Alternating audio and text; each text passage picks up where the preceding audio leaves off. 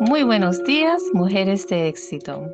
Mi nombre es Marilu y hoy estaremos en Lucas capítulo 2. Este capítulo empieza con el tiempo del censo, donde el gobierno establece que todos se tenían que inscribir con el gobierno desde su propio municipado. José, el esposo de María, era descendiente del rey David. No es coincidencia sino que fue una palabra profética que Jesús fuera descendiente del rey David. José subió a Nazaret, a la ciudad de Galilea, y fue a Belén, la ciudad de David, y ahí fue que María dio a luz a Jesús. En ese tiempo había unos pastores en el campo, y a ellos se le pareció un ángel y le dijo, les traigo buenas nuevas que será motivo de mucha alegría para todo el pueblo Hoy ha nacido en la ciudad de David un Salvador que es Cristo Jesús. Dice que se oía un coro de ángeles que decían, Gloria a Dios en las alturas y en la tierra, paz a los que gozan de su buena voluntad. ¡Wow! Los ángeles, el cielo se goza por nosotros porque tenemos un Salvador. ¡Qué maravilloso!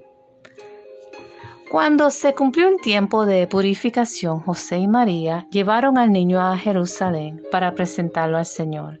Aquí vemos que el niño Jesús fue presentado al Señor, no fue bautizado. Es por eso que hoy se presentan los niños en oración a Dios, porque así fue para Jesús.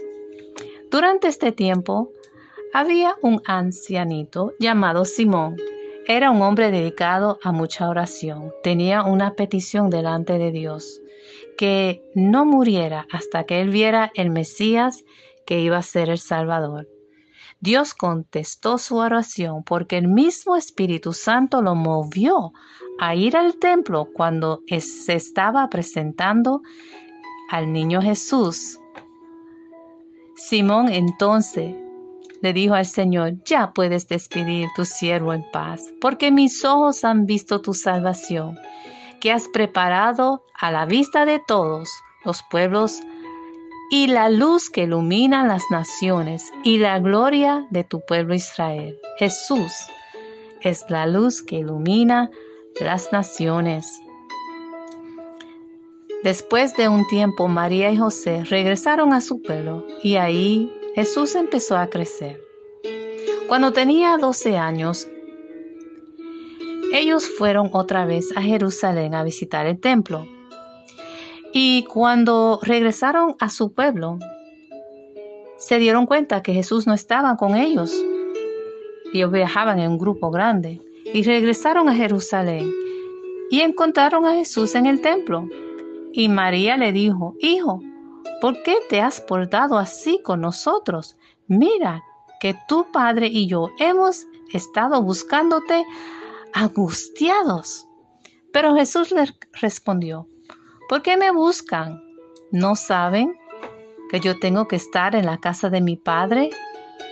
En ese tiempo, en ese tiempo María y José no entendieron el significado de lo que Jesús le decía. Hoy aquí vemos que Jesús está en medio de su iglesia. Ese es su lugar. Y tú y yo estamos gozando de la buena voluntad de Dios, porque es Jesús en nuestra vida. Les dejo con este texto. Romanos 12:2. No vivan ya según los criterios del tiempo presente.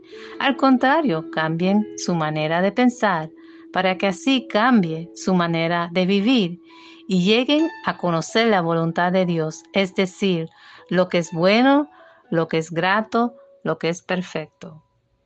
Dios le bendiga, mujeres de éxito.